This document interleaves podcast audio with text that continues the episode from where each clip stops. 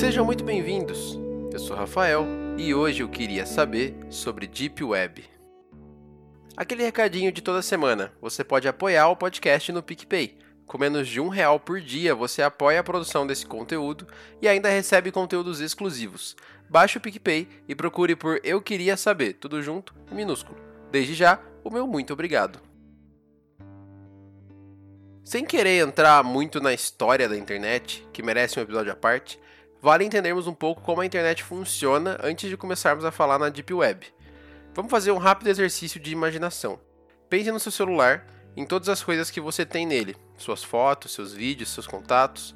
Agora, imagine que você passou um determinado acesso para uma pessoa e ela consegue acessar os arquivos do seu celular a partir do celular dela. E essa pessoa passou para outra, que passou para outra, e aí todo mundo consegue acessar o seu celular a partir dos seus próprios celulares. Basicamente, é assim que funciona a internet. A World Wide Web, que é inclusive de onde vem o www antes dos sites, nada mais é do que essa rede mundial que conecta vários computadores, que na verdade são chamados servidores. Quando você acessa um site como Spotify.com, você está acessando um computador que tem as informações desse site dentro. Ok até aí? Agora a gente precisa entender um outro conceito que é a indexação. Para isso, vamos com uma nova metáfora. Imagine que um site, na verdade, é um livro. Existem bibliotecas enormes que guardam todos os livros que existem no mundo, que no caso seriam os sites. Se você for até essas bibliotecas, você pode procurar esses livros lá dentro. Esses sites biblioteca, como o Google, por exemplo, são chamados de indexadores. Então ele faz um mapeamento e indexa todos os sites que ele consegue na internet com um robô.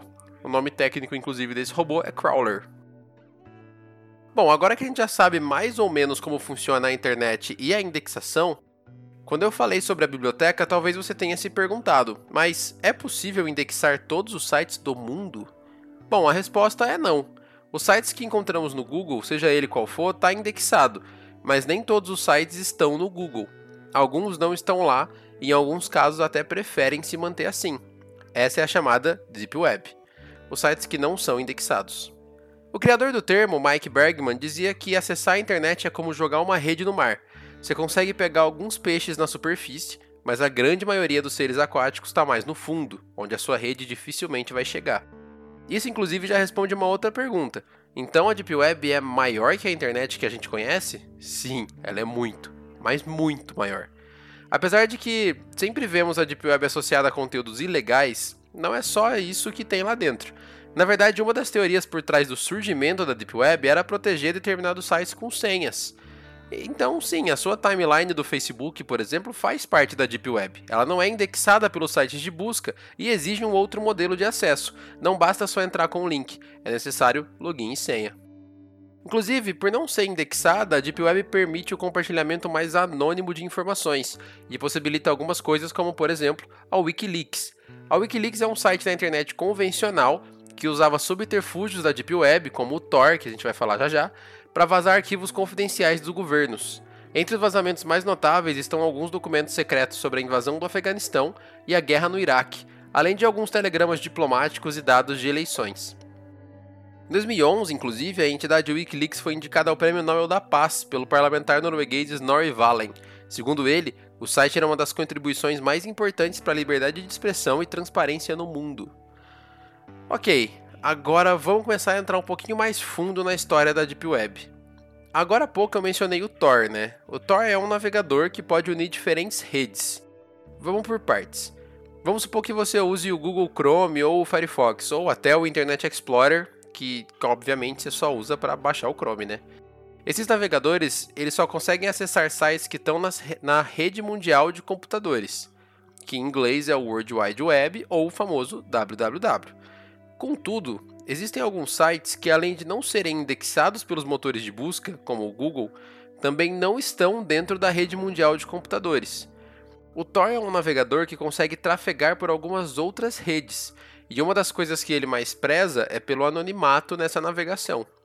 Explicando em termos leigos, o Tor trafega na internet usando servidores voluntários que estão espalhados pelo mundo, tornando praticamente impossível saber quem está acessando o site e quais sites estão sendo acessados. Ele usa a metáfora das camadas de navegação, por isso que seu símbolo é uma cebola. Garantindo esse, esse anonimato, o navegador já foi usado para os mais variados fins, um deles, inclusive, é alimentar os conteúdos da própria Wikileaks. Um outro fato notável que tem a ver com o Tor é que ele auxiliou a famosa Primavera Árabe, a luta contra governos ditatoriais do Oriente Médio e no norte da África, que usaram seus servidores anônimos para combinar os protestos e algumas outras ações. Mas nem só de anonimato do bem vive a Deep Web. Existe um outro lado que se aproveita da máscara e da difícil rastreabilidade para, por exemplo, vender drogas. Um site muito famoso é o chamado Silk Road, que é como se fosse um e-commerce, só que é destinado à venda de entorpecentes ilegais. Esse site, inclusive, já foi derrubado pelo FBI várias vezes, mas sempre encontra um jeito de voltar. A gente também pode encontrar na Deep Web umas coisas um pouco mais tensas, como contratar assassinos de aluguel, comprar armas de fogo e algumas outras coisas que, sinceramente, eu prefiro nem repetir aqui. Agora que chegamos nesse ponto, vale fazer mais uma ressalva. A Deep Web é toda essa porção de sites que não é indexada, mas existe uma porção de sites dentro desses que, além de não ser indexada, só podem ser acessadas pelo Tor usando o sufixo .onion, no lugar do .com que a gente usa normalmente. Geralmente é lá que você encontra sites como Silk Road. Essa porção de sites recebe ainda uma nomenclatura diferente, que é chamada de Dark Web, porque além de não ser indexada, ela possui outras dificuldades de acesso. Os links para acessar, por exemplo, são códigos enormes terminados em .onion.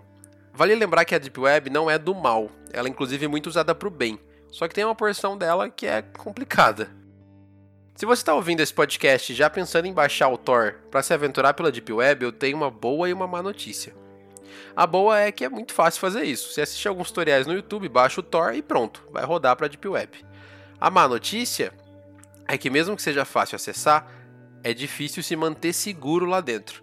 Como os hackers de plantão sabem que pessoas menos experientes podem querer acessar a Deep Web para ver como é, eles podem se aproveitar dessa inocência para colocar vírus nos sites que podem ter efeitos variáveis, desde corromper todo o seu computador até tentar roubar os seus dados e arquivos. Além disso, só acessar o Tor não garante anonimato total, então você pode acabar recebendo uma visitinha das autoridades dependendo de qual site você acessar. A minha recomendação sobre tudo isso é que você pode viver sem acessar a Deep Web, vai. Não vai estar tá perdendo muita coisa. Como eu falei no episódio sobre privacidade, os nossos dados são ouro e a Deep Web pode ser uma forte tendência para que estejamos protegidos no futuro. Inclusive, por conta do anonimato, a Deep Web é amplamente estudada para entender transparência e distribuição de informação. No fim, como várias coisas na vida, não é a Deep Web que é ruim, mas sim o uso que algumas pessoas, essas sim mal intencionadas, podem dar para ela. Eu sou Rafael Bandone, você me encontra nas redes sociais como arroba Rafa Bandone e sinta-se livre para me enviar dúvidas, sugestões, críticas ou propostas de tema pelo Twitter. Muito obrigado por ouvir e até a próxima.